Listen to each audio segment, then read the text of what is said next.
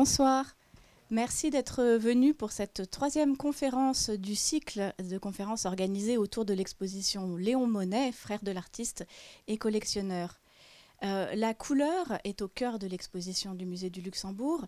Elle est un lien majeur entre les deux frères Monet, l'un chimiste des couleurs et l'autre peintre des couleurs, bien entendu. Euh, mais c'est aussi pour les deux un champ de questionnement, de recherche.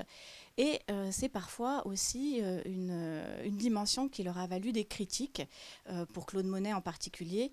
Vous avez pu voir, je pense, les caricatures, par exemple, qui sont dans la, section La cuisine aux couleurs dans l'exposition. Mais Monet n'est pas le seul à avoir reçu des critiques cinglantes, ironiques, et en fait, on se rend compte qu'elles sont récurrentes pour tous les impressionnistes. Et il en est un autre qui en a reçu son compte, c'est Manet. Et il nous semblait très intéressant de demander à Georges Roch, de venir, qui connaît si bien le sujet, de venir nous parler de, ce, de cette question des couleurs. Philosophe et historien d'art, Georges Roch est chercheur au CNRS.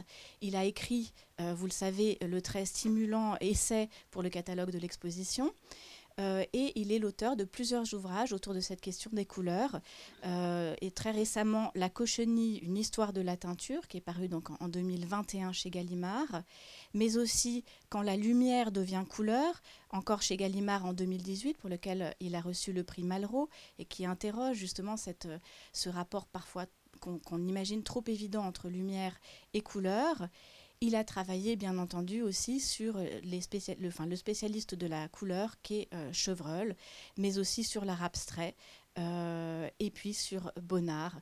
Tout ça, ce sont des pistes qui peut-être vous donneront envie d'approfondir ce travail conséquent. Je vous remercie encore, Georges Roch, d'être venu ce soir et je vous laisse la parole. Merci.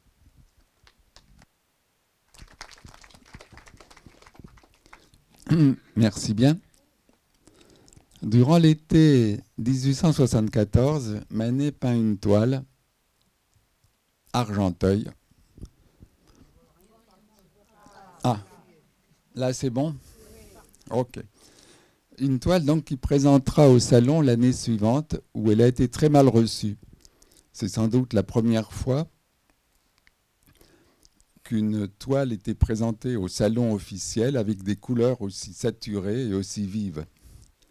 Manet avait en effet appris des peintres impressionnistes avec lesquels il avait peint durant l'été, de sorte qu'il a pu être considéré comme un chef de file de ce jeune mouvement, bien qu'il n'ait jamais exposé avec eux. Alors je parlerai de cette toile, et en particulier d'un détail. je ne sais pas du tout si dans cette reproduction euh, ça vous frappe, mais il y a quelque chose qui attire vivement l'attention et qui avait beaucoup frappé les contemporains. Un détail de cette toile euh, dans la partie supérieure, c'est la couleur de la scène. Un bleu particulièrement intense et opaque qui devait faire l'objet des commentaires les plus désobligeants. Et même les partisans de Manet, qui apprécient cette toile, tiquent devant ce bleu et témoignent de leur malaise. Ainsi, Jules Castagnari, qui écrit Tout serait parfait, sauf l'eau, bien entendu, qui est d'un bleu trop intense et que j'abandonne à qui veut la défendre. Donc c'est un partisan de Manet, mais il a, il, trouve rien à dire, il, il, passe son tour. Et de même, Camille Pelletan aura une réaction assez semblable. En amenant chaque ton à sa nuance la plus franche et la plus rigoureuse, il risque souvent d'éteindre le tableau par une note trop crue. Exemple, l'eau trop bleue de son tableau de cette année. Cette eau-là est venue fort à point et l'a dispensé de regarder le reste, où se retrouvent à mon gré les grandes qualités de M. Manet. Alors pourquoi me centrer sur ce détail? D'abord parce qu'il a beaucoup intrigué à l'époque et continue de surprendre. Ensuite parce qu'il pose plusieurs questions qui me semblent fondamentales. Cette plage de bleu a-t-elle un sens? Et si oui, lequel? Il est clair ici qu'il ne s'agit pas d'une signification euh, iconique, c'est-à-dire que la scène est dans des conditions atmosphériques normales, si le ciel n'est pas trop couvert, bleu. Et le peintre a bien utilisé un bleu. Il a donc respecté la couleur locale. Donc c'est ça qui, qui m'intéresse. Mais ce bleu est très intense, il est trop bleu, comme le dit bien Pelletan. Alors qu'est-ce que ça veut dire si on accepte de penser qu'il a bien un sens euh, ce qui n'est pas évident, car les critiques qui lui sont pourtant favorables, on vient de le voir, refusent de le suivre, ce qui veut dire que pour eux, ce bleu n'a rigoureusement aucun sens.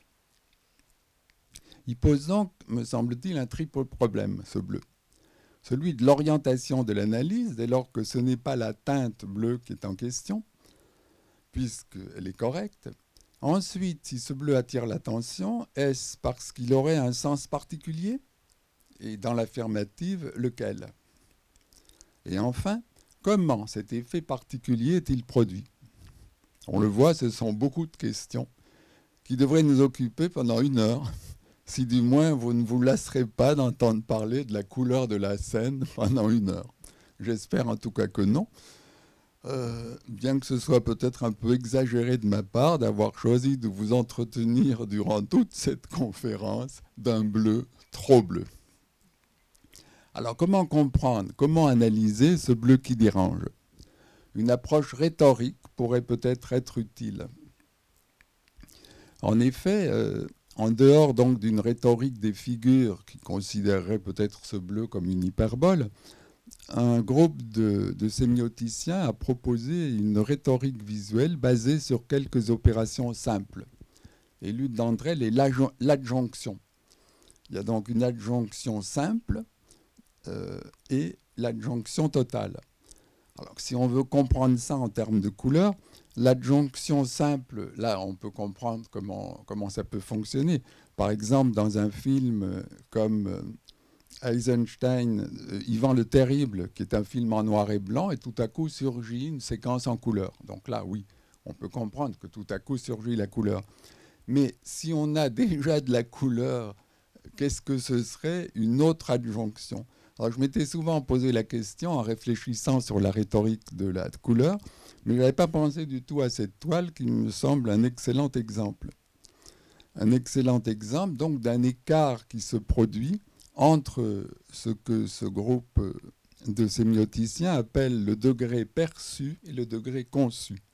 Alors le degré perçu, ben, c'est ce qu'on voit, donc un bleu qui a l'air trop bleu.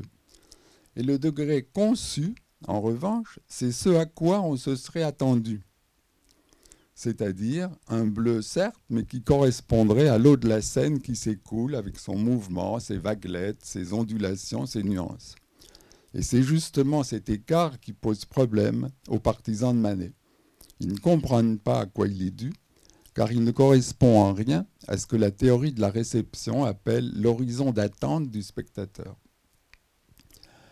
Alors peut-être que certains esprits chagrins se demanderont si c'est bien utile et légitime d'imaginer que Manet aurait utilisé ici une figure de rhétorique. Alors je répondrai que oui, car il y a beaucoup d'autres exemples. Olympia, par exemple, peut être considérée comme une... Euh, peut être considérée comme une parodie au sens strict de la rhétorique classique, par rapport donc euh, à l'œuvre que vous avez à droite, qui est la Vénus d'Urbain du Titien. Alors c'est quoi euh, une parodie au sens classique du terme? C'est un sujet noble, Vénus, qui est remplacé par une autre qui a toute l'apparence d'une prostituée. Et de même, le déjeuner sur l'herbe a aussi été considéré donc comme une parodie, cette fois d'une œuvre de Raymondi, donc, que vous avez euh, ici dans la partie droite. Si on admet donc que Manet a, bien utilisé une rhétorique visuelle en procédant à une adjonction de bleu, on n'est pas plus avancé pour autant, car si cette hypothèse peut expliquer le procédé, elle ne nous dit en rien quel est et comment, quel serait le sens de cette adjonction. Si les critiques qui apprécient Manet ne peuvent comprendre ce bleu, pour ceux qui ne le suivent pas, il s'agit évidemment d'une faute, puisqu'ils considèrent que Manet est incapable de peindre correctement la scène. Alors il va de soi, pour nous en tout cas, euh, que le métier de Manet n'est absolument pas en question, car dans d'autres œuvres peintes euh, le même été, vous avez ici les bords de Seine à Argenteuil. La Seine a un aspect beaucoup plus conventionnel, comme tel est le cas aussi d'une autre œuvre euh, qui est euh, Monet peignant dans son bateau atelier, où les petites touches blanches suggèrent les reflets qui font onduler la surface. Cependant, sa façon de peindre la scène lui sera aussi reprochée dans une autre toile du même été, en bateau, avec une immense plage bleue qui couvre toute la partie supérieure de la toile, à tel point que Huysmans devra prendre sa défense. Huysmans dit ceci Son autre toile en bateau est également curieuse. L'eau très bleue continue à exaspérer nombre de gens. L'eau n'a pas cette teinte-là, mais pardon, elle l'a à certains moments, comme elle a des tons verts et gris. Et bien qu'il décrive l'eau comme d'un bleu cru, Huysmans défend cependant le tableau. Il y a donc un problème avec euh, la scène à Argenteuil. Un certain bleu, un bleu trop intense, mais aussi trop dense, qui ne donne pas l'impression d'une rivière qui s'écoule. Il est intéressant de noter à cet égard que l'analyse scientifique du tableau a permis de montrer que l'eau de la Seine fut, à un certain moment, dans un état précédent du tableau, miroitante de lumière, de sorte qu'un reflet sur l'eau plaçait les personnages à contre-jour. Manet a donc délibérément modifié son tableau. Dans la version définitive, les quelques touches un peu plus sombres ne rendent absolument pas les vaguelettes, elles animent juste un tout petit peu la surface afin d'éviter qu'elles ne forment un bloc trop compact. Il y a donc une densité de la matière qui attire l'attention. On pourrait certes dire ici qu'il s'agirait du modernisme de Manet, en suivant les indications du critique américain Clement Greenberg, qui écrivait que les peintures de Manet sont devenues les premières œuvres modernistes à cause de la franchise avec laquelle elles ont affirmé les surfaces plates sur lesquelles elles ont été peintes. En effet, il y a bien là une planéité qui frappe et qui ne correspond pas à ce quoi on aurait pu s'attendre de la part donc de la représentation d'une étendue d'eau. Mais ce constat ne nous aide pas à comprendre quelle a pu être l'intention de Manet et quel sens il pouvait donner à ce bleu s'il en possède un. Une fois posé la question de cette manière, il est clair qu'on ne peut pas y répondre sans une analyse un peu plus détaillée du tableau se lancer d'emblée, comme je l'ai fait jusqu'ici, dans ce qui pose problème, c'est aller un peu trop vite en besogne. Alors reprenons dès le début, ou plutôt ce qui aurait dû être le début. Commençons par le contexte. Manet passe l'été 1874 à Gennevilliers, dans la maison familiale, et fréquente longuement Monet, qui vivait à Argenteuil depuis décembre 71. Les deux peintres se connaissaient bien, on considère d'ailleurs que c'est sans doute grâce au contact de Manet que Monet a pu louer la première maison qu'il a habitée à Argenteuil. Bien que sa famille possédait une maison à, Gennevilliers, c'est la première fois que Manet vient peindre dans cette région. On peut évidemment se demander pourquoi. Je crois que la réponse tient beaucoup à voir avec la première exposition collective des impressionnistes qui avait eu lieu cette même année, 74, du 15 avril au 15 mai. Elle avait rencontré un certain succès malgré les nombreuses critiques négatives.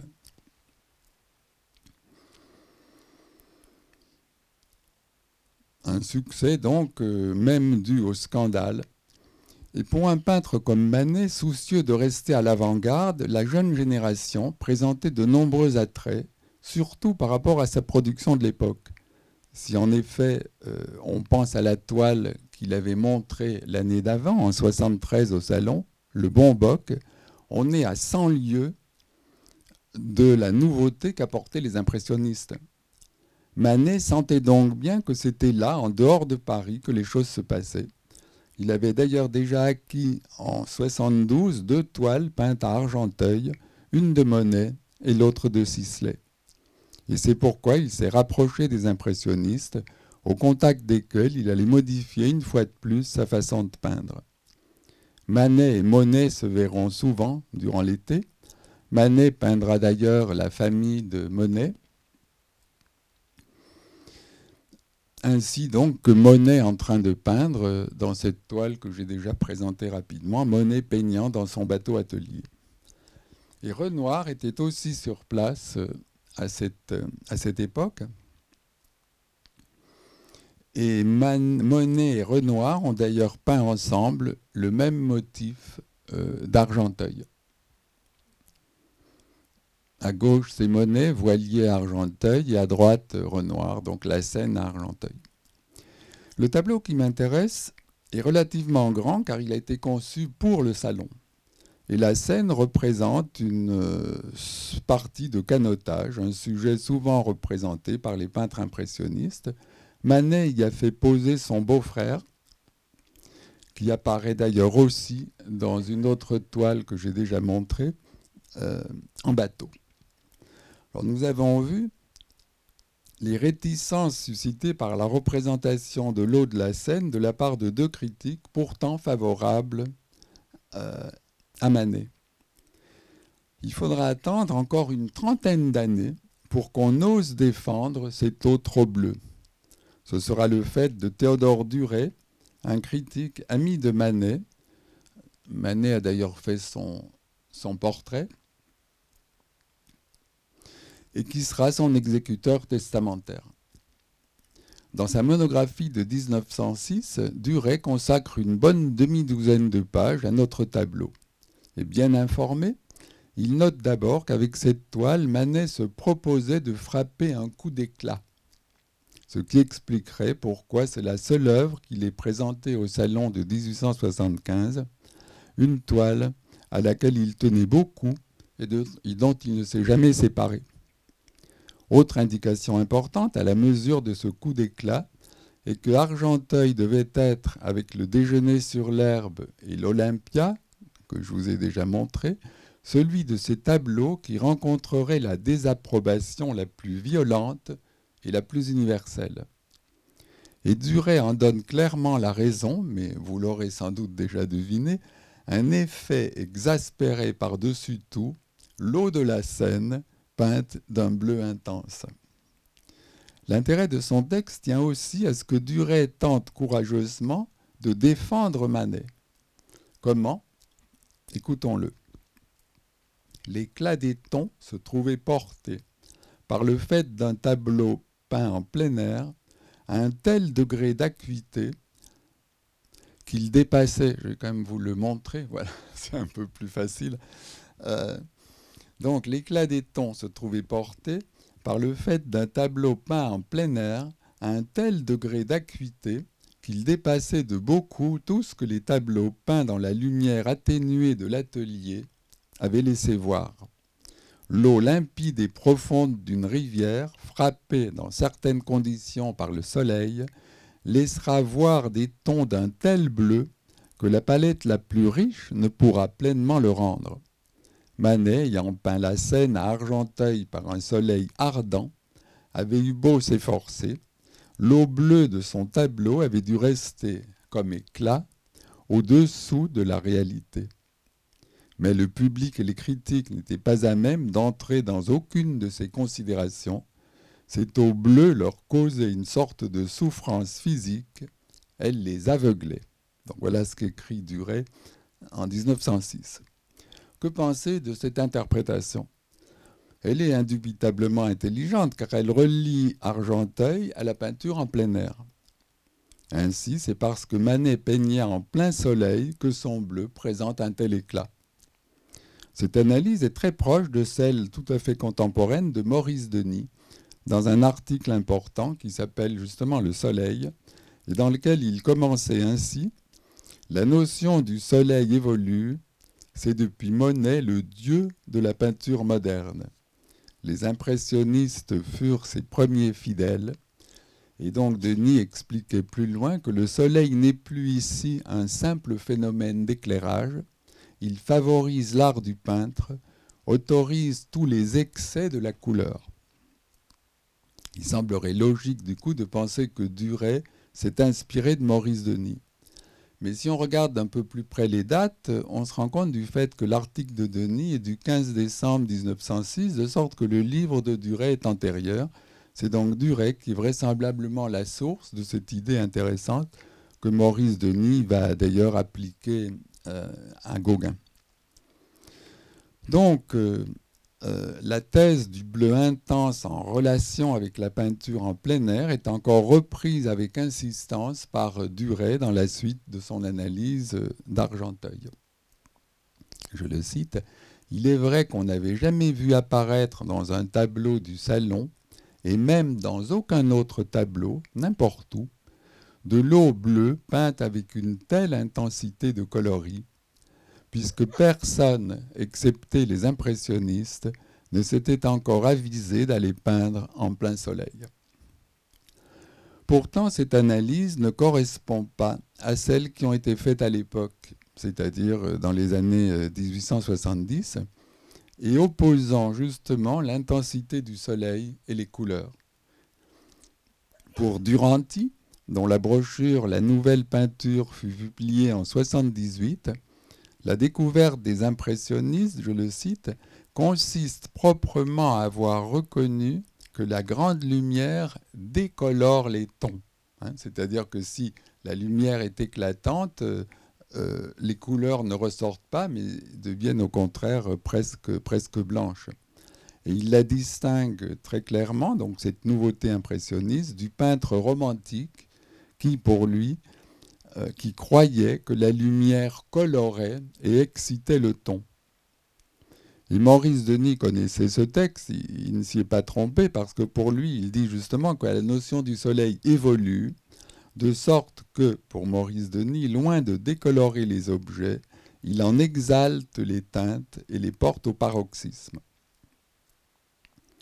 N'y a-t-il pas dès lors une sorte d'anachronisme à vouloir plaquer sur Manet des idées développées au début du XXe siècle euh, par euh, Denis et d'autres au sujet de Gauguin En tout cas, quelle que soit la validité de cette analyse, parce qu'après tout, cette brochure de Duranty n'a pas été accueillie avec beaucoup d'enthousiasme par Monet ni par Renoir, on peut se demander si elle est, si elle est bien acceptable.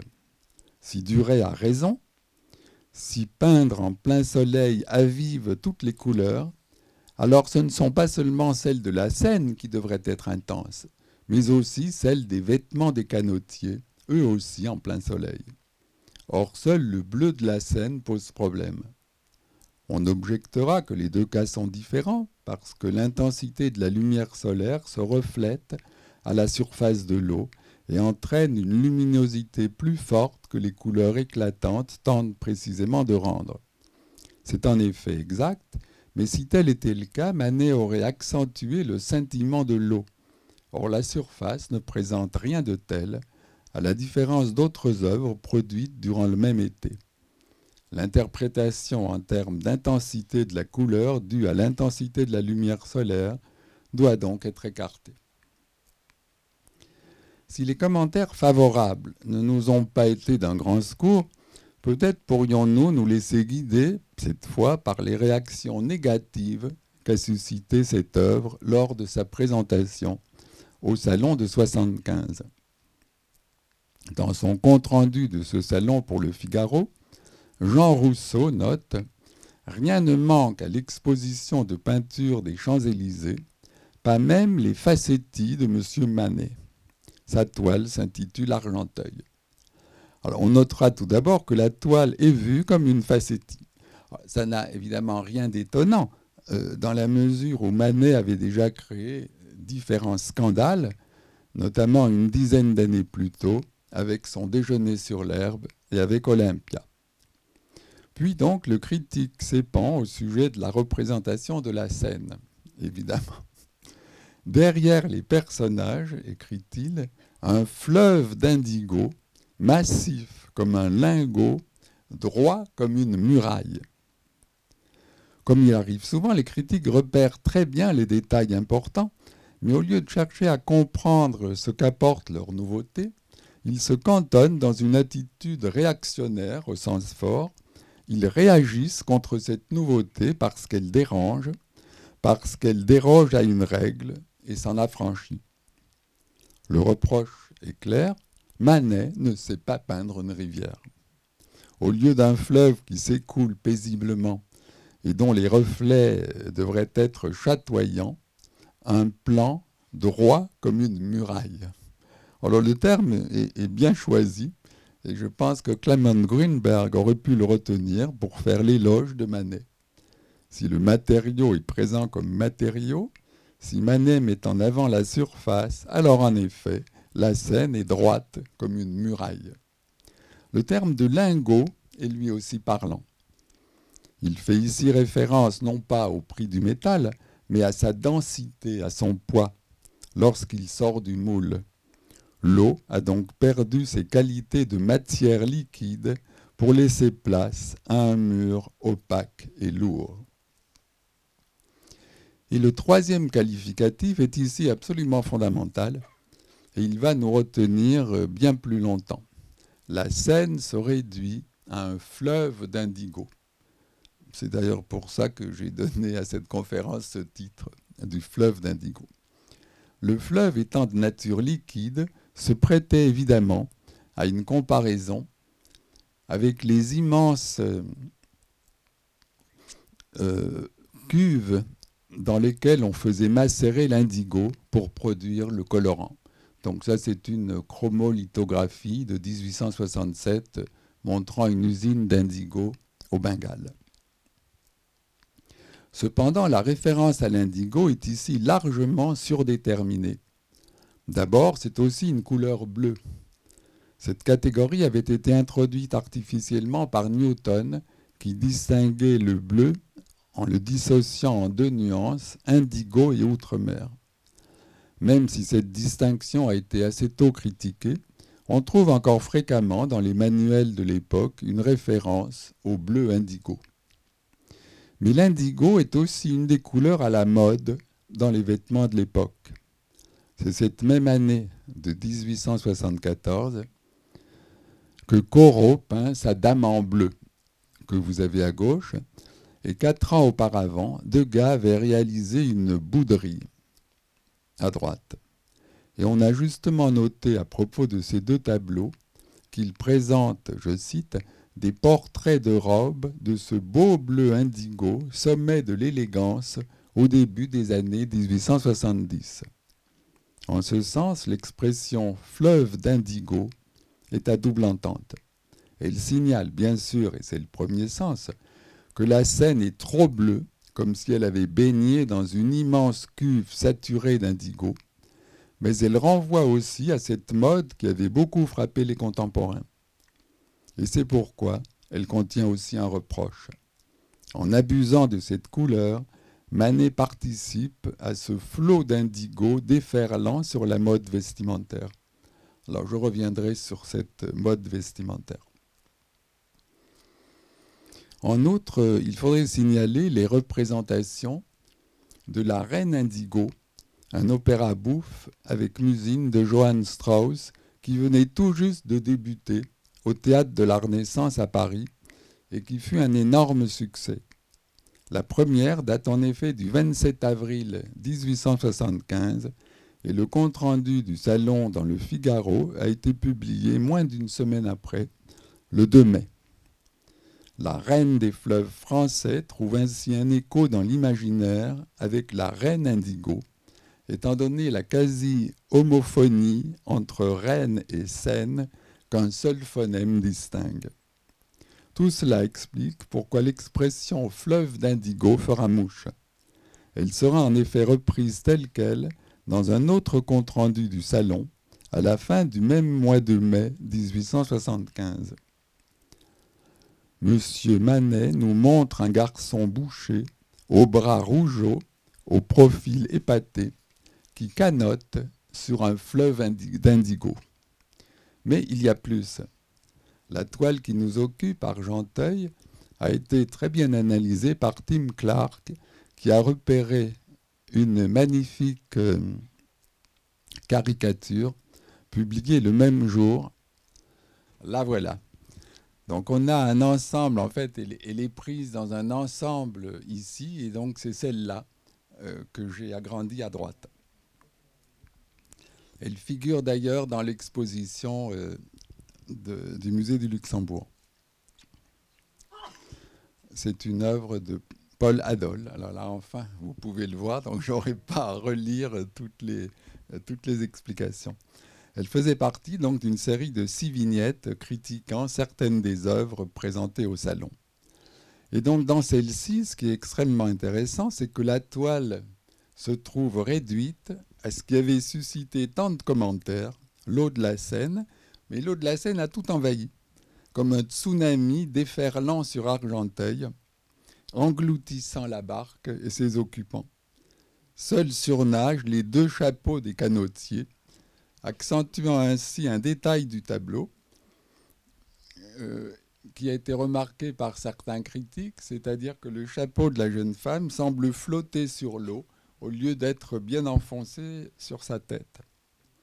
Et donc dans la partie supérieure, on a cette inscription fabrique d'indigo. Il est d'abord frappant de noter que donc le même jour, le 30 mai 75, paraissent deux références à l'indigo dans cette toile, dans le compte-rendu qui a déjà été mentionné, et puis ici dans cette caricature. Je pense qu'il est peu probable que le critique et le caricaturiste se soient concertés. Ils ont sans doute puisé à la même source, c'est-à-dire le compte-rendu du Figaro et son fleuve d'indigo. Et donc au bas du dessin figure c'est une légende, la Seine à l'égout de Saint-Denis. Étant donné l'emplacement qu'occupe la phrase fabrique d'indigo tout en haut de l'image, on pourrait penser qu'elle insinue que l'usine qui figure en haut du tableau, donc l'usine qui se trouve ici, serait une usine fabriquant de l'indigo. On pourrait l'envisager car euh, parmi toutes les usines qu'il y avait à Argenteuil, l'une produisait en effet des colorants. Mais le plus probable est qu'elle renvoie à la légende au bas du dessin, la Seine à l'égout de Saint-Denis.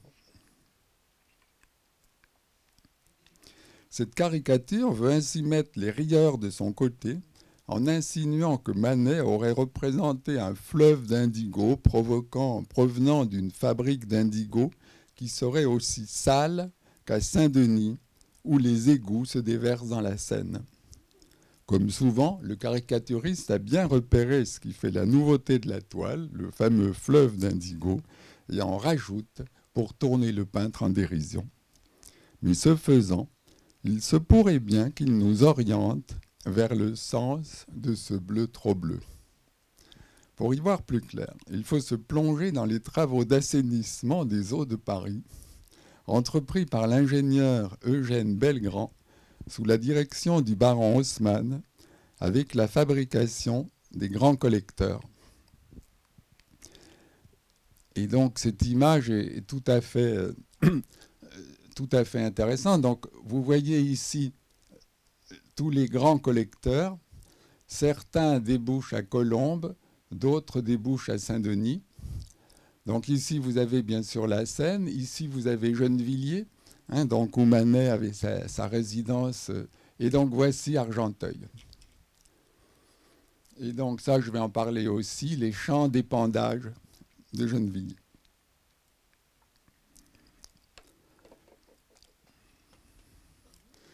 Donc cette fabrication des grands collecteurs, bah, ça devait décharger euh, la ville de Paris, mais engorger la, périphérie. Et ça posait de nombreux problèmes dont le gouvernement était conscient. En 1874, il s'inquiétait du fait qu'entre Agnières et Saint-Denis, les égouts de la ville de Paris déversaient chaque jour dans la Seine 450 tonnes de déchets, de sorte que la Seine s'était transformée en un foyer nauséabond de bactéries et d'infections qui se faisaient sentir, dans tous les sens du terme, jusqu'à Argenteuil. Le maire d'Argenteuil avait d'ailleurs déposé de nombreuses plaintes au sujet de la pollution de l'eau et de l'odeur des boues vaseuses. Il a écrit pour se plaindre en 72, en 74, en 78. Et voici un extrait de la lettre écrite le 4 juin 1974, c'est-à-dire à peu près au moment où Manet est arrivé à Gennevilliers pour son séjour de l'été. Je le cite. Considérant que la Seine est devenue le réceptacle des immondices de toute nature, amenés non seulement par l'égout collecteur, mais encore par les égouts de Saint-Denis et de Colombes, hein, que, vous voyez donc euh, ici, considérant que la santé de la population, 10 000 personnes, est sérieusement compromise par l'alimentation de ces eaux malsaines, ainsi que par les émanations d'un fleuve boueux, Considérant d'autre part que si cherchant la purification de la Seine dans l'utilisation agricole des eaux d'égout, la ville de Paris met à exécution son projet de déverser toutes les eaux du grand collecteur dans la plaine de Gennevilliers, une telle affectation donnée à cette vaste plaine est de nature à préjudicier la ville d'Argenteuil et à légitimer les craintes les plus vives. Voilà ce qu'écrivait donc le, maire d'Argenteuil. Gennevilliers, en fait, servait déjà de, zone d'épandage à l'époque.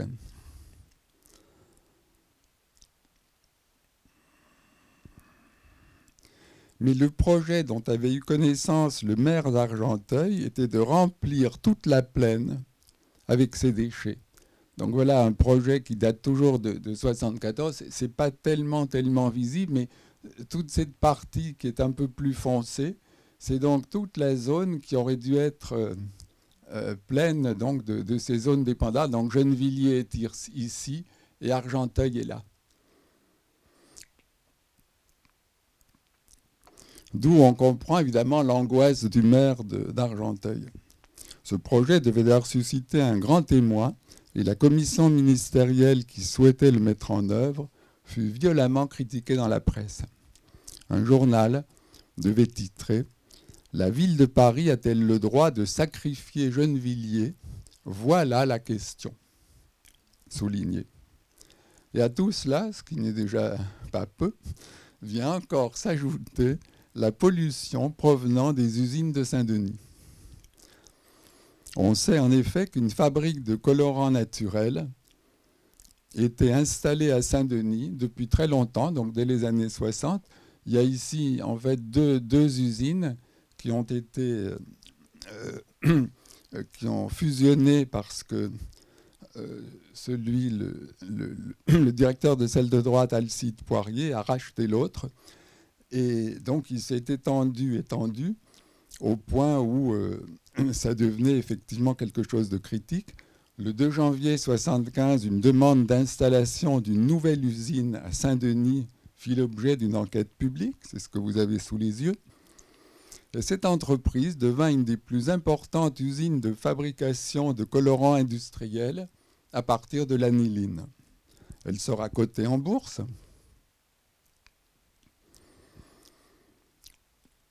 et fabriquera notamment un violet de Paris et un rouge Saint-Denis. La fabrique des matières colorantes avait d'ailleurs déjà obtenu la médaille d'or à l'exposition universelle de 1867. Si ces usines ne rejetaient évidemment pas de l'indigo, teinture naturelle, elles rejetaient les produits toxiques provenant de la production d'aniline. Mais nous savons que l'aniline avait été obtenue au départ en distillant de l'indigo. La confusion était donc explicable, d'autant plus que le caricaturiste souhaitait en rajouter concernant le fleuve d'indigo. Bref, Argenteuil était donc soumis à une triple pollution. Celle provenant directement des égouts de la ville de Paris, celle provenant des zones d'épandage de Gennevilliers et enfin celle de l'usine de colorants synthétiques à Saint-Denis. Ces données étaient bien connues à l'époque et faisaient l'objet d'indignation et de dénonciation. Il y a même des poèmes qui étaient consacrés à ça. Alors je ne résiste pas au plaisir de vous lire euh, quelques vers d'un poème intitulé Vers impressionniste d'un certain Jean Ajalbert. Bon, le poème est un peu trop long, mais alors voilà l'extrait qui nous intéresse. Le soleil s'est lassé d'éclairer ce ciel gris de la fumée opaque au fait des fabriques qui bornent l'horizon du côté de Paris. Vers Argenteuil, pays des moulins minuscules, s'étagent des carrés de maigres échalas, condamnés sous le poids d'éternels crépuscules à fournir les marchés d'acide chasselas. Les récoltes ont là d'impossibles genèses, les paysans sont plutôt des égoutiers. Manet ne pouvait évidemment pas ignorer la pollution de la Seine qui était bien connue et critiquée à l'époque. Et Gennevilliers, je, je, remontre une image que j'ai déjà présentée. Donc ça, c'est à l'époque euh, où euh, il y a passé donc l'été Manet. Voilà Gennevilliers et donc voilà en vert toutes les zones d'épandage. C'était peut-être bien pour les agriculteurs, effectivement, mais, pas pour les gens qui habitaient dans le coin. J'imagine que vous avez déjà deviné vers où je veux en venir. Euh, cela dit, une question se pose, peut-on sérieusement envisager que Manet aurait volontiers manifesté dans cette œuvre une préoccupation écologique avant la lettre, mettre en évidence donc la pollution de la Seine? Euh, Je noterai tout d'abord euh, à ce propos un, paragraphe tout à fait curieux dans une autre critique du salon, qui semble faire écho à cette question. Jules Clarty, un, critique important euh, à cette époque du 19e, explique en effet dans son salon de 1875, toujours à propos de notre tableau Argenteuil, le fond du tableau, encore un coup, est fort joli mais cette large tache d'un bleu cru qui s'étale derrière les personnages. Ça revient systématiquement. Cette tache, donc, a-t-elle la prétention de représenter la Seine? Jamais la Méditerranée, dont la magnifique couleur, je souligne, est due au détritus qui se décompose dans ses eaux, n'a été aussi radicalement bleue que M. Manet nous peint la scène. Il n'y a que les impressionnistes pour habiller ainsi la vérité. C'est vraiment curieux. Donc j'y vois une allusion un peu voilée à, cette affaire qui nous occupe. Alors le sujet lui-même, donc euh, la représentation de la pollution euh, de l'eau, n'est pas complètement original. Deux ans plus tôt, Monet avait peint une toile, Le ruisseau de Robec, montrant ce petit cours d'eau qui représentait la principale source d'eau pour l'importante industrie textile de Rouen. On voit d'ailleurs l'importante masse de bâtiments avec ses cheminées rejetant dans l'air la fumée de l'usine qui assombrit le ciel. Ce qui frappe est que l'eau est aussi sale et crayeuse que les bâtiments de la berge. Hein. donc l'eau est ici, elle est à peine reconnaissable. Et donc voilà, on, voit que ce sont les mêmes couleurs que Monet a utilisées. Et la comparaison avec le Manet qui nous occupe vaut la peine d'être faite, car le tableau de Monet, lui, n'a pas créé de scandale. Pourquoi? Monet a adopté une attitude descriptive. Passé maître dans la représentation de l'eau, celle-ci attire l'attention car elle a exactement la même tonalité que l'usine sur la gauche, aussi sale, triste et terne et rien du ciel bleu un peu nuageux ne vient se refléter dans l'eau. Assez subtilement, cette similitude entre l'eau du ruisseau et l'usine suggère une analogie de contenu. Si l'eau du ruisseau est aussi polluée, c'est dû à l'usine qui la rejette. Cependant, rien ici n'indique, comme chez Manet, une attitude ironique. On peut se demander pourquoi. D'une façon générale, Monet était plutôt partisan du progrès, d'où l'importance euh, quand il était Argenteuil, du pont d'Argenteuil, qu'il a très très souvent représenté, et qui permettait de relier assez vite Argenteuil à la gare Saint-Lazare. Il n'a pas négligé les usines d'Argenteuil. On trouve très souvent chez Monet ces usines, mais ils sont toujours euh, à l'arrière-plan, hein, ici et là. C'est-à-dire qu'il n'y a pas de tension, mais une sorte de cohabitation avec les scènes de loisirs et de canotage à Argenteuil, car il y a sans doute chez Monet une sorte d'utopie harmonieuse. Rien de tel chez Manet, qui accentue au contraire les différences et le contraste entre industrialisation et loisirs. Alors ça, justement, c'est un point important sur lequel je n'ai pas encore insisté. Euh, c'est qu'il y avait un contraste assez flagrant à Argenteuil à l'époque, donc toute la partie industrialisée et construite est ici. Et vous voyez que sur l'autre rive, il n'y a, y a, rien. Si, il y a quelque chose, il y a un port de plaisance. Et donc il y a un contraste que, que cette carte met parfaitement en évidence entre l'industrialisation d'un côté, les loisirs de l'autre, puisque la largeur de la Seine à la hauteur d'Argenteuil a favorisé la tenue de régates. En voici une. Bon, j'ai choisi les images aussi pour rester dans les années qui nous intéressent, 1874.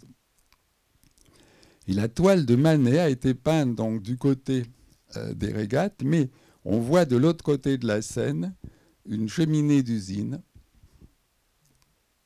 Elle est ici, indiquant cette industrialisation qui était d'ailleurs euh, une grande préoccupation de plusieurs impressionnistes et en particulier de Pissarro. Caillebotte aussi s'en était fait l'écho, qui avait consacré une œuvre aux usines d'Argenteuil. Or, ce contraste saisissant entre ces deux aspects d'Argenteuil, industrialisation d'un côté et euh, loisir de l'autre, loisir de la petite bourgeoisie, a été mis en évidence par Manet grâce à une sorte de ce qu'on peut appeler une rime visuelle. Vous voyez que le cordage ici du mât se situe dans l'exact prolongement de la cheminée d'usine. Il y a donc une sorte de, clin d'œil euh, à celui qui, verrait ce, détail. Ainsi, les extrêmes se rejoignent et sont reliés, le cordage apparaissant presque comme un reflet de la cheminée sur la Seine. On pourrait suggérer d'ailleurs qu'il en va exactement de même pour l'eau de la Seine, qui nous a retenu beaucoup jusqu'à présent. Elle aussi s'étend entre les deux rives et les relie elle aussi combine ces deux aspects d'Argenteuil, la pollution due au rejet toxique de la fabrication de l'aniline, conséquence de l'industrialisation, et le lieu où les plaisanciers s'égaient. Le fait remarqué que les deux canotiers sont silencieux et paraissent peu en contact l'un avec l'autre irait dans ce sens, difficile de canoter tranquillement sur une scène aussi polluée. Quel est alors le sens de ce tableau? Ben, On l'aura compris, j'imagine, mettre ce contraste en évidence en accentuant un bleu par un bleu si décrié la pollution de la Seine. Si on accepte cette analyse, reste à comprendre comment Manet s'y est pris pour nous donner cette impression. Et pour ce faire, il est grand temps de nous intéresser aux pigments utilisés. Le tableau a été analysé scientifiquement mais malheureusement, aucun, euh, aucun échantillon n'a été prélevé au niveau de la Seine. Par contre, on sait que le ciel a été obtenu à partir de deux pigments synthétiques, un bleu de cobalt et un bleu céruléen. De sorte qu'il est très probable, j'en ai discuté avec les gens qui ont fait cette analyse, il est très probable que ces deux pigments aient aussi été utilisés pour l'eau de la Seine. La partie supérieure de l'eau, au niveau de la rive, a peut-être été peinte avec le bleu euh, céruléen qui est un petit peu plus, clair. Et par contre, donc, euh, le reste, la partie plus dense et plus foncée, par le bleu de cobalt, que d'ailleurs Renoir a souvent utilisé, et en particulier dans cette toile, l'aïeul, en l'utilisant pur. En effet, le bleu de cobalt produit une couleur bleue intense bien plus forte qu'un pigment naturel. Et tel est l'effet recherché par Manet. D'ailleurs, Renoir en avait fait de même dans sa Parisienne, également appelée la Dame en bleu, présentée lors de la première exposition impressionniste en avril 1974 et que Manet avait sûrement vue. Pour obtenir ce bleu intense, Renoir avait aussi utilisé du bleu de cobalt, peut-être mélangé avec un peu d'outre-mer. Vingt ans plus tard, ce bleu avait gardé toute sa fraîcheur et sera salué par Signac qui note que la robe est bleue d'un bleu intense et pur. Il serait tentant de penser que Manet a utilisé un pigment synthétique pour représenter la scène polluée par les rejets d'une usine de colorants synthétiques. Alors cette hypothèse est un peu spéculative, mais le phénomène en soi est fréquent, c'est-à-dire l'utilisation par un peintre pour représenter un objet coloré du même pigment qui a servi à teindre cet objet.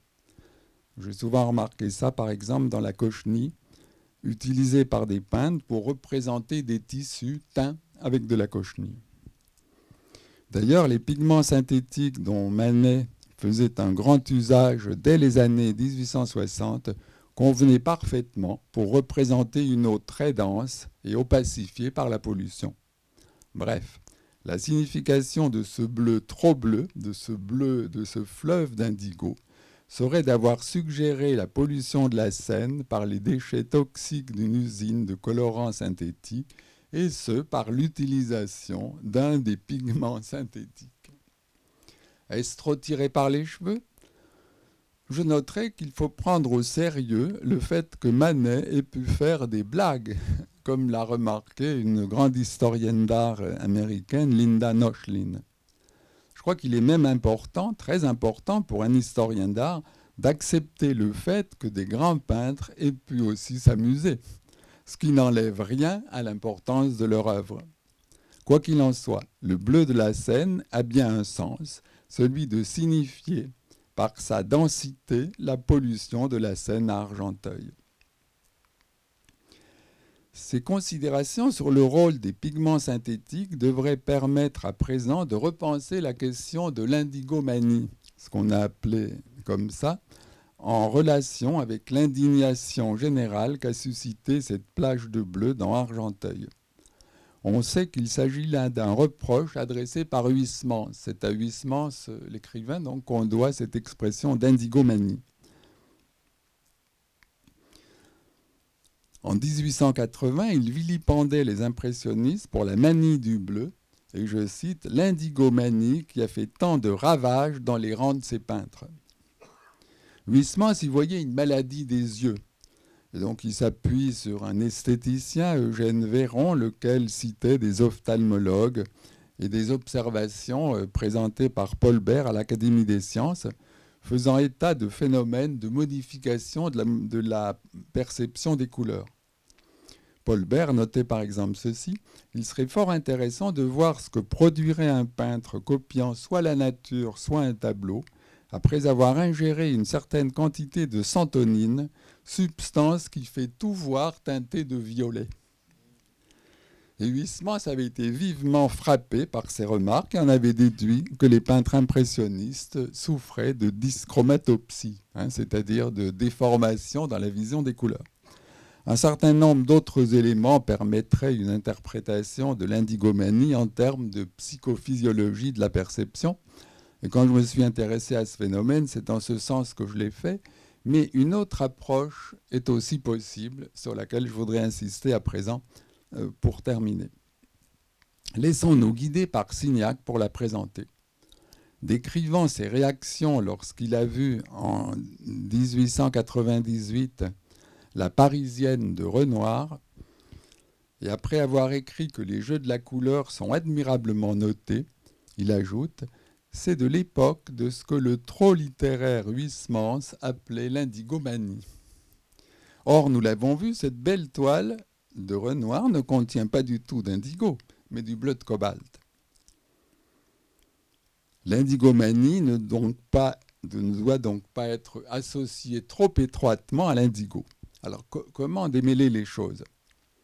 Nous l'avons vu, il y a bien une mode de l'indigo dans les vêtements dans ces mêmes années, et la toile de Renoir donc, date de 1974.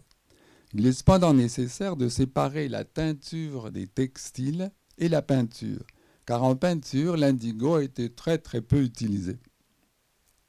Ce sont des pigments synthétiques que les peintres ont, utilisé pour rendre l'éclat des textiles alors certains avec de l'indigo, mais pas encore de l'indigo synthétique, évidemment, puisque celui-ci a été inventé en 1880, mais il faudra encore une vingtaine d'années de recherche pour arriver à une synthèse qui soit économiquement rentable. Le bleu indigo était certes très prisé en Europe au 19e. Les, indigo, les indigoteries de l'Inde et du Bengale, je vous ai montré une image de ça au début, sous domination anglaise, fourniront l'essentiel des tonnes d'indigo naturel consommées par l'industrie textile européenne. Fin 19e, avant que l'indigo synthétique ne commence à être produit en Allemagne, il faut savoir que 1,7 million d'hectares du territoire indien étaient destinés aux indigotiers, produisant 400 000 tonnes d'indigo. Ce sont des choses qu'on a un peu perdues de vue maintenant, donc c'est pour ça que tout ça, ce sont encore des connotations qui en rajoutent sur le fleuve d'indigo. Donc pas étonnant que ces questions étaient à l'ordre du jour à l'époque et contribuent aussi à expliquer notre affaire du fleuve d'indigo. Mais qu'en est-il de la peinture dans cette affaire? Il est certain que les peintres ont eu tendance à renforcer euh, les couleurs de leur toile pour donner une impression aussi forte que possible de l'éclat des tissus teints avec de la cochenille, de l'indigo et d'autres teintures. Ce que les critiques, comme les caricaturistes, n'ont pas manqué de souligner. Quand Monet a présenté sa toile Camille ou la femme à la robe verte, c'est une autre image qui se trouve dans l'exposition. Les critiques ont ricané, et de même quand cette même œuvre a été montrée au Salon du Havre deux ans plus tard. Alors je vais juste relever une phrase qui se trouve ici.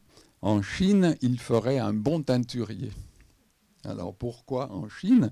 Ben, Le pays était réputé pour son indigo, il existait une technique d'utilisation de l'indigo appelée bleu chinois, très en vogue à partir de la seconde moitié du XVIIIe.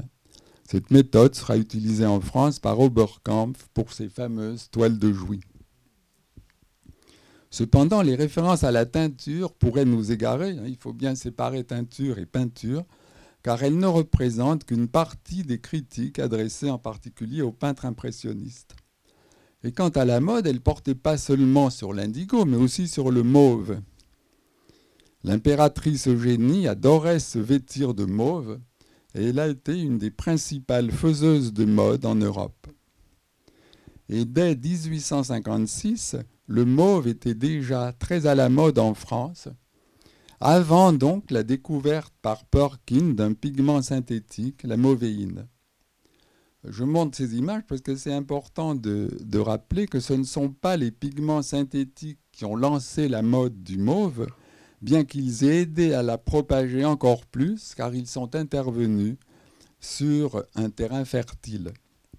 On a précisément noté la proximité de date entre l'invention de la mauvéine par Perkin en 1856 et le fait que lors du mariage de sa fille aînée en janvier 1858, la reine Victoria arborait une magnifique robe mauve hein, que vous voyez ici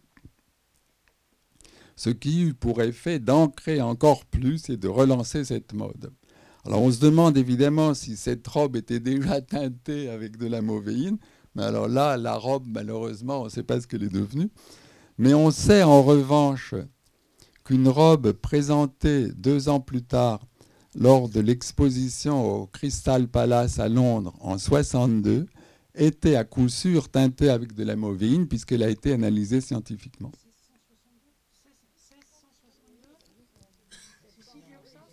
Oh là là Oh là là, ben alors merci de me signaler l'erreur. Il manque deux siècles.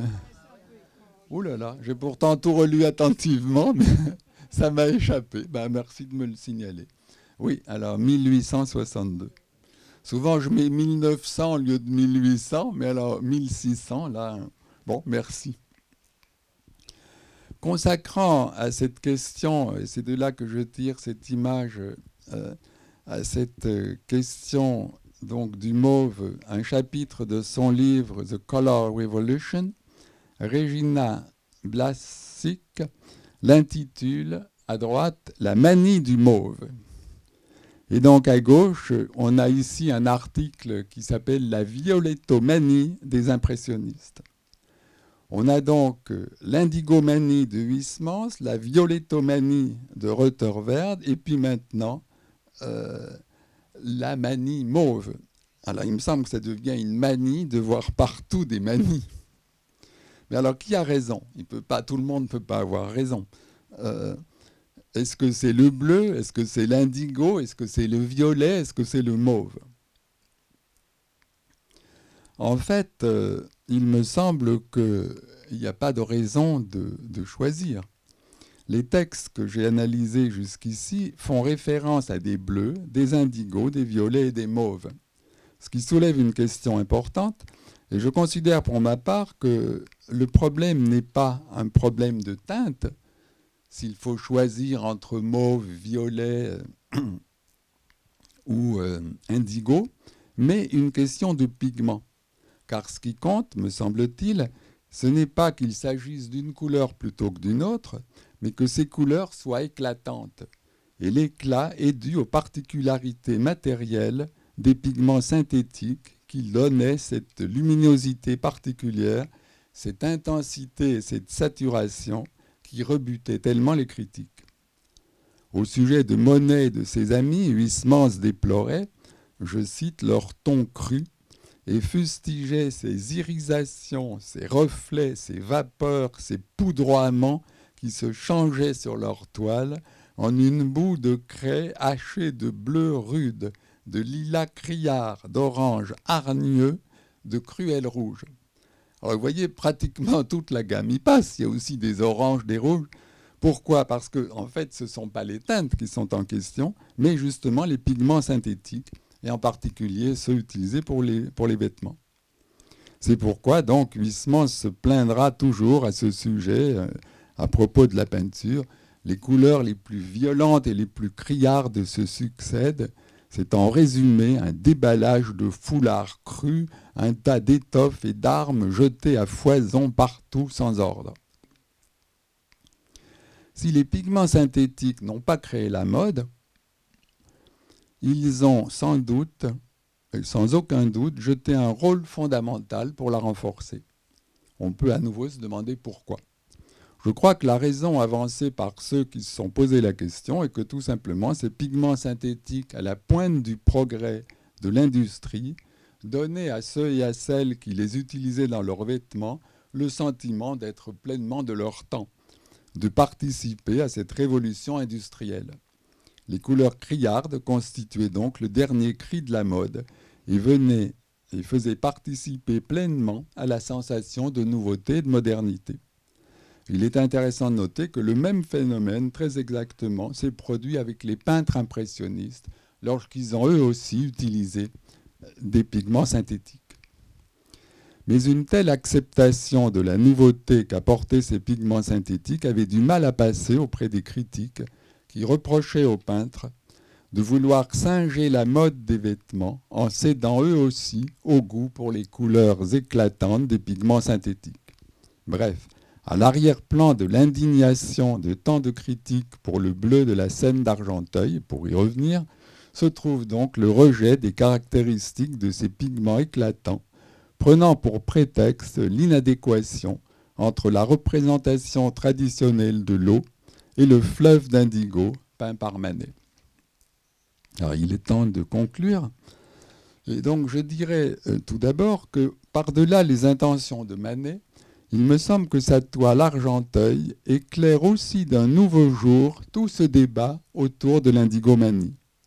Ah, il vaut la peine de relire sous cet angle l'analyse de Huysmans qui le conduit à condamner cette indigomanie. Il dit Je ne veux pas citer ici des noms, il suffit de dire que l'œil de la plupart d'entre eux s'était monomanisé. Et donc il donne deux exemples. Et le premier exemple d'un artiste cité et non nommé, il dit à son propos, celui-ci voyait du bleu perruquier dans toute la nature, et il faisait d'un fleuve un baquet à blanchisserie. Alors le bleu perruquier, ben, il désigne un bleu particulièrement intense. C'est une image beaucoup utilisée au 19e. Mais la suite du commentaire permet d'identifier facilement, me semble-t-il, et Manet et Argenteuil. Il faisait d'un fleuve un baquet à blanchisserie. L'allusion est à peine voilée. D'abord, on peut penser à une analogie entre les cuves à indigo et les baquets qu'utilisaient les, les lavandières. De plus, l'eau de la rivière était utilisée par les blanchisseuses, de même qu'elle continue de l'être pour rincer les tissus teints en indigo. D'ailleurs, Berthe Morisot avait représenté ce phénomène des blanchisseuses envahissant la Seine à hauteur précisément de Gennevilliers. Et la même année 1875, dans un opéra bouffe intitulé Les environs de Paris, un des protagonistes se plaignait du fait qu'on avait beau sortir de Paris, on voyait, je cite, des blanchisseuses partout et pas de bergères. Ensuite et surtout, le linge sale trempé dans le baquet colore ce dernier, et si le linge est très crasseux, le baquet se sature de saleté, de même que la Seine est gorgée à Argenteuil des rejets toxiques des usines produisant des pigments synthétiques. Aussi, il me semble que la phrase de Huysmans vient également confirmer l'interprétation qui a été donnée du fleuve d'Indigo, comme si l'eau de la Seine se teignait par la pollution de la même manière que le baquet de la blanchisseuse et l'eau des rivières utilisée dans de nombreux lavoirs. Bref, le premier artiste visé par l'indigomanie est donc Manet, et en termes presque explicites, Huysmans se réfère à Argenteuil.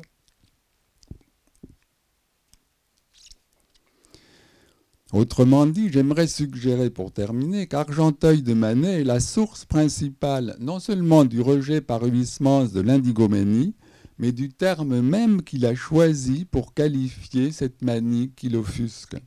Et ce pour deux raisons. D'abord, je n'ai pas trouvé aucune mention de cette mode de l'indigo avant 1875 dans toutes les analyses qui en ont été faites.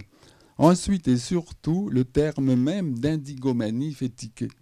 Comme nous l'avons vu, il est très mal choisi, car il y avait bien une mode de vêtements teints à l'indigo, mais la raison principale du courroux des critiques était les pigments synthétiques et non la nature, euh, et non une teinture naturelle comme l'indigo.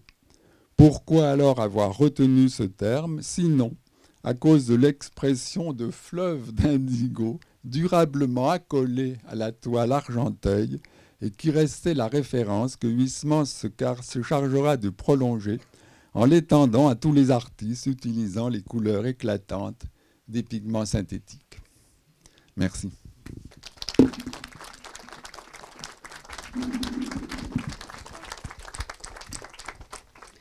Merci beaucoup pour cette enquête rigoureuse sur la trace de ce fleuve un peu mythique, ce fleuve d'Indigo. Y a-t-il des questions? Dans le, public Oui, je vous passe le micro pour qu'on entende tout. Merci. C'est pas vraiment une question, mais c'est une proposition sur le terme d'indigomanie euh, précédent, euh, avant 1874. Euh, la monomanie était mise à l'honneur dans les milieux psychiatriques. Et il y a toute la série de Géricault sur euh, les monomanies. Euh, Esquirol a déterminé ce qu'il en était sur un plan psychiatrique de cette maladie psychique. Et donc, ça traînait dans, l'univers.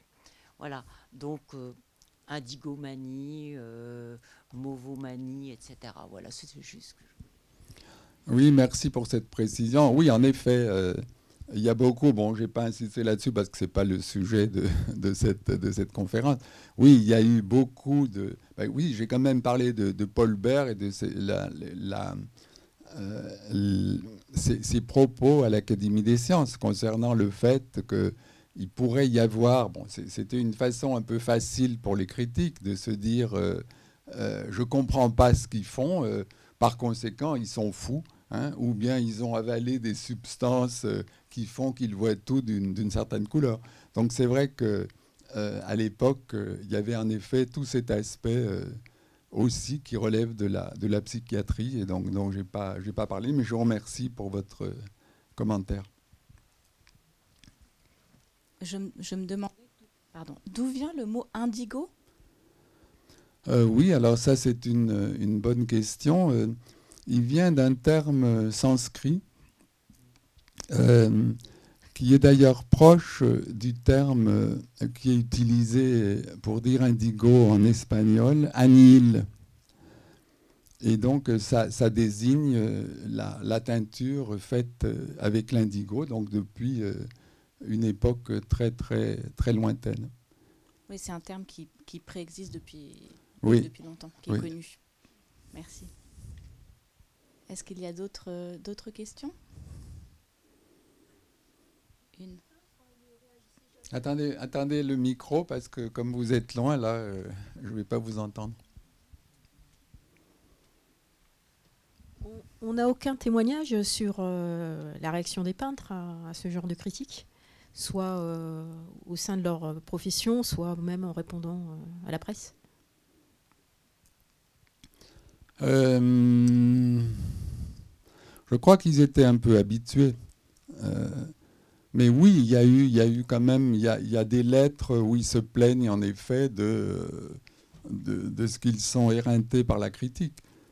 Mais comment dire, d'un autre côté, euh, ils y voient un aspect positif, c'est-à-dire que si leur toile dérange tellement, c'est que donc elles apportent quelque chose de nouveau et que cette nouveauté euh, ne passe pas auprès des, auprès des critiques. Euh, et je pense d'ailleurs que ces artistes euh, préféraient jusqu'à un certain point des critiques négatives à l'indifférence. L'indifférence, c'est- terrible, ça veut dire que, que la toile passe complètement inaperçue. Le fait que les critiques viennent, l'observent et commencent à crier, euh, ben, ça veut dire qu'il que y a quelque chose. Et je pense aussi que c'est la raison, je, l'ai- dit assez rapidement euh, au début, euh, pourquoi Manet a-t-il, parce que Manet a quand même modifié euh, sa façon de peindre au contact des impressionnistes. Donc, bon, ça, c'est les, les gens qui ont plus travaillé que moi là-dessus, parce que je ne suis pas spécialiste de l'impressionnisme, remarquent que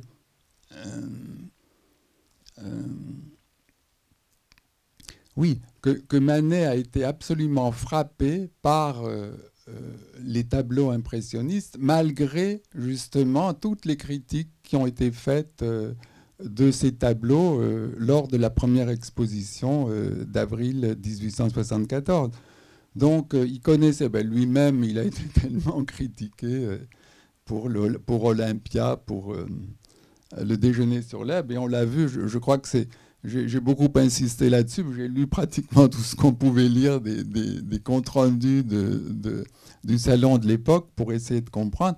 Donc il n'a pas réagi directement parce qu'il savait que, que c'était comme ça. Et je crois qu'il y avait une- quand même un certain orgueil de sa part et une fierté de faire des choses qui dérangeaient.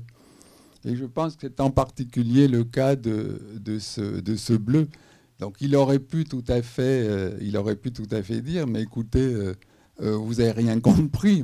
Ce que j'ai voulu faire, c'est montrer la pollution de la Seine. Mais non, alors ça, lui, d'ailleurs, les autres se gardent bien d'intervenir là-dessus. Ils peuvent le penser, mais ils considèrent que ça, c'est le rôle des critiques et pas le, le rôle de peintre, c'est- de faire des peintures. Et c'est le rôle des critiques d'essayer de, de, de découvrir quel peut être le sens de, de leurs œuvres. Voilà ce que je vous répondrai.